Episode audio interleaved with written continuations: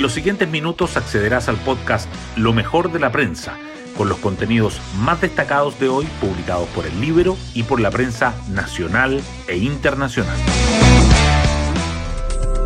Buenos días, soy Magdalena Olea y hoy viernes 19 de agosto les contamos que el presidente Gabriel Boric inicia una gira en tren por las regiones de O'Higgins, el Maule y Ñuble.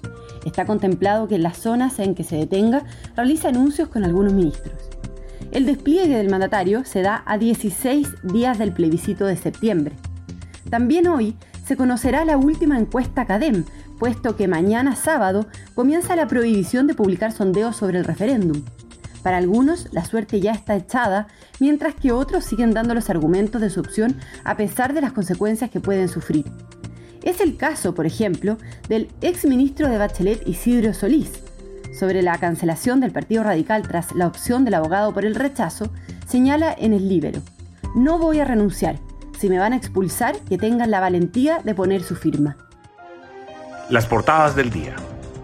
Las informaciones económicas acaparan los titulares. El Mercurio, La Tercera y el Diario Financiero informan que la Corte Suprema acoge los recursos de los afiliados y deja sin efecto el alza de los planes de las ISAPRES en un inédito fallo que agudizaría la crítica situación de las aseguradoras. Igualmente destacan que el crecimiento del PIB se desacelera más de lo previsto en el segundo trimestre y el mercado ya habla de una recesión técnica.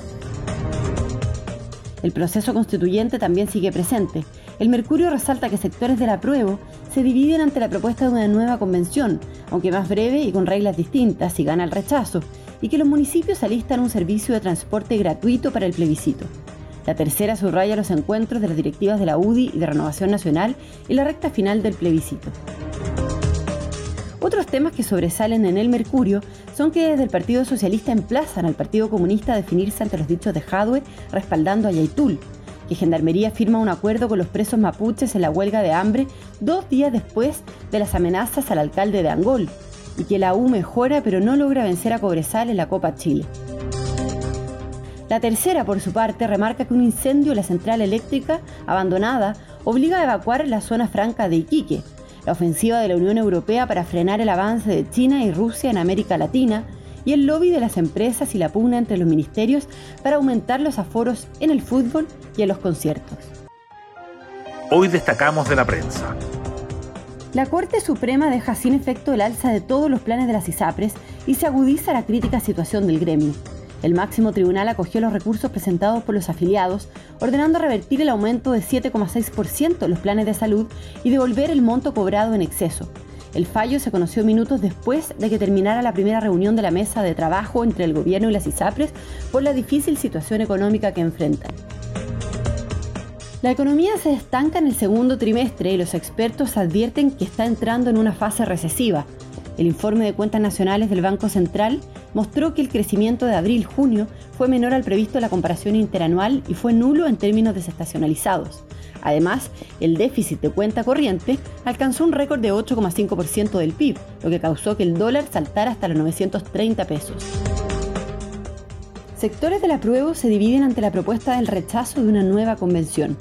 La idea de un nuevo órgano constituyente con un plazo más acotado y con reglas distintas, en caso de ganar el rechazo, dividió aguas en el oficialismo, Vlado Mirosevic, vocero del apruebo, puso en duda el planteamiento, pero en el PPD se abrieron a la idea y el gobierno valoró que todos los sectores estén disponibles a darle continuidad a esto. Parlamentarios y directivas de los partidos de Renovación Nacional y de la UDI se juntaron en reuniones en los que abordaron la recta final de la campaña del rechazo. La idea, dicen, es hacer un último esfuerzo en el despliegue territorial y contrarrestar la campaña informativa del Ejecutivo. También reafirmar los compromisos de cambios a la Constitución. Otras noticias. Desde el Partido Socialista emplazan al Partido Comunista a pronunciarse sobre los dichos de Daniel Jadwe en respaldo a la acción de Héctor Yaitul. Declaraciones del alcalde de Recoleta justificando el robo de madera admitido por el líder de la CAM, quien dijo que a Chile le falta asumir que le robó la tierra al pueblo mapuche, generaron críticas de distintos sectores y parlamentarios llamaron al gobierno a condenarlas. La Fiscalía oficia las expresa ante la denuncia de un diputado republicano por la impresión de la propuesta constitucional.